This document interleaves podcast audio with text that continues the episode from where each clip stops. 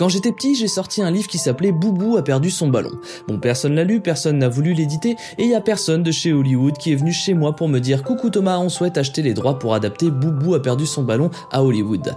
Non, personne ne s'est dit ça, et ça m'a rendu un peu triste. Eh bien aujourd'hui dans Vertical Pop, on va parler d'un auteur qui n'a pas du tout ces problèmes, puisque lui ses livres ont été adaptés pas mal de fois au cinéma, genre vraiment beaucoup. Allez, générique. Vertical Pop.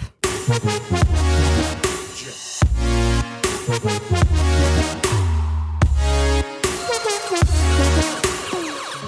Salut, c'est Thomas pour Vertical Pop et aujourd'hui on va parler des adaptations des romans de Stephen King au cinéma.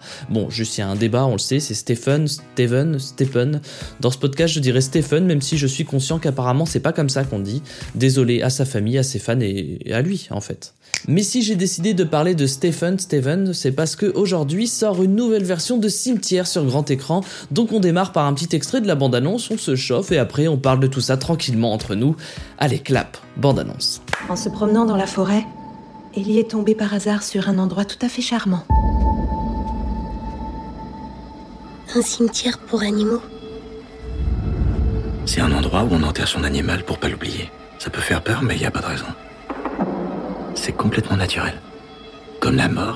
Voilà, je vous ai juste mis la partie pas flippante de la bande-annonce parce que si vous écoutez ça le matin, bah je trouvais ça pas très cool de vous traumatiser des bols de choc à pic. Mais croyez-moi, après ça fait un peu flipper puisque Cimetière raconte la vie d'une famille qui vient de déménager. Comme 80% des films qui font flipper, ça commence par un déménagement, et ils découvrent que près de leur maison, il y a un mystérieux cimetière caché au fond des bois.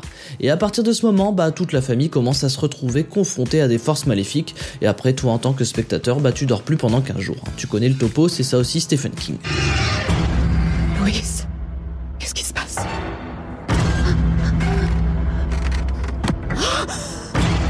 Et figurez-vous que ce n'est pas la première fois que le roman Cimetière est adapté au cinéma, puisqu'en 1989, six ans après la sortie du roman, une adaptation plutôt réussie voyait déjà le jour. Et comment pouvez-vous trouver ça bien?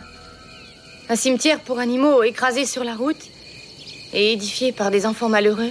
Faut bien qu'ils entendent parler de la mort un jour ou l'autre, Madame Creed. Pourquoi? Car en termes d'adaptation, Stephen King c'est clairement pas un rigolo. Il franchira même cette année le cap des 50 romans mis en images au cinéma. Profession, écrivain. C'est pas un métier, ça, écrivain. Puisque rien qu'en 2019, 4 de ces romans seront portés au cinéma.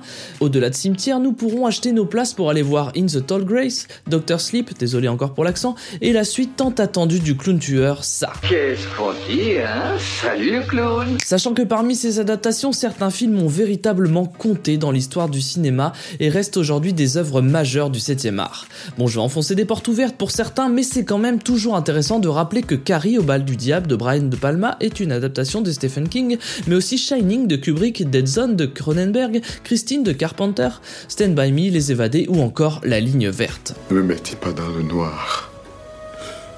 J'ai peur dans le noir. Et tout ça a même donné des envies à Stephen, qui s'il a été de nombreuses fois scénariste sur ses adaptations, il a fini par endosser le rôle de réalisateur une fois avec Maximum Overdrive en 1986, avec plus ou moins de réussite. Enfin même plutôt moins de réussite que plus de réussite.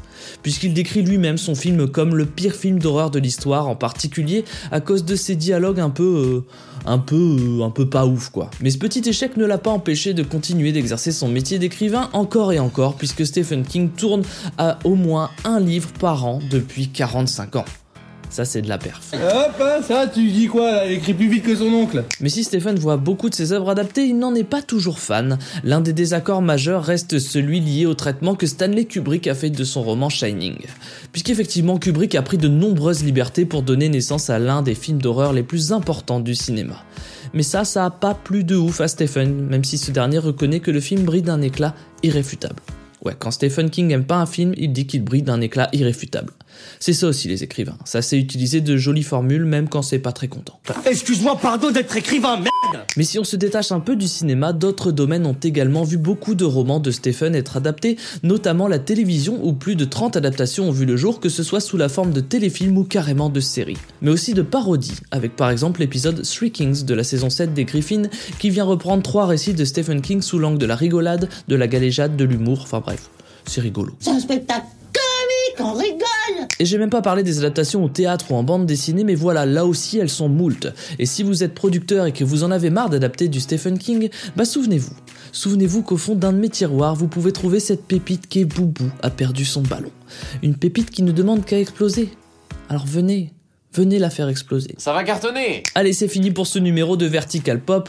Comme d'habitude, on vous encourage à vous abonner à ce podcast sur vos applis de podcast préférés. On essaye toujours de rajouter du contenu, des choses, des angles, des choses là là.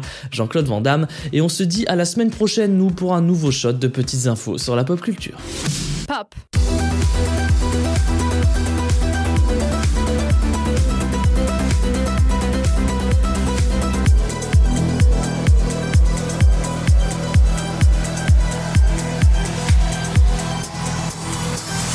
Vertical.